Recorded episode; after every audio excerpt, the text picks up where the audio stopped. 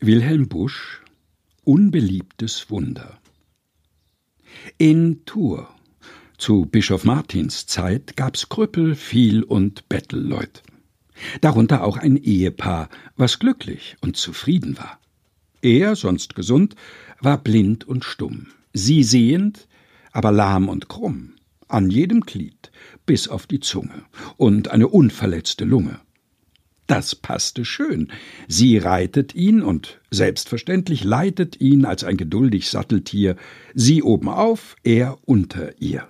Ganz einfach, mit geringer Müh. Bloß durch die Worte Hott und Hü, bald so, bald so, vor allen Dingen dahin, wo grad die Leute gingen. Fast jeder, der es noch nicht gesehen, bleibt unwillkürlich stille stehen, ruft Lieber Gott, was ist denn das? greift in den Sack, gibt ihnen was und denkt noch lange gern und heiter an dieses Ross und diesen Reiter. So hätten denn gewiss die zwei durch fortgesetzte Bettelei vereint in solcherlei Gestalt auch ferner ihren Unterhalt, ja ein Vermögen sich erworben, wär Bischof Martin nicht gestorben. Als dieser nun gestorben war, legt man ihn auf die Totenbar und tät ihn unter Weheklagen fein langsam nach dem Dome tragen, zu seiner wohlverdienten Ruh. Und sieh, ein Wunder trug sich zu. Da, wo der Zug vorüberkam, wer irgend blind, wer irgend lahm, der fühlte sich sogleich genesen, als ob er niemals krank gewesen. Oh, wie erschrak die lahme Frau, von weitem schon sah sie's genau, weil sie hoch oben wie gewohnt auf des Gemahles Rücken thront.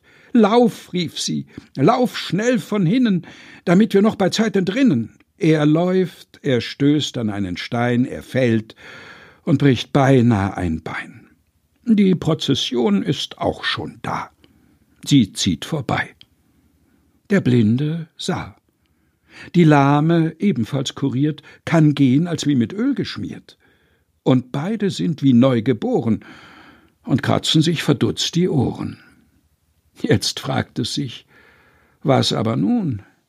Wer leben will, der muss was tun, denn wer kein Geld sein eigen nennt und hat zum Betteln kein Talent und hält zum Stehlen sich zu fein und mag auch nicht im Kloster sein, der ist fürwahr nicht zu beneiden. Das überlegten sich die beiden. Sie sehr begabt wird eine fesche, gesuchte Plätterin der Wäsche. Er, mehr beschränkt, nahm eine Axt und spaltet Klötze, dass es knackst, von morgens früh bis in die Nacht. Das hat St. Martin gut gemacht. Unbeliebtes Wunder von Wilhelm Busch. Gelesen von Helge Heinold.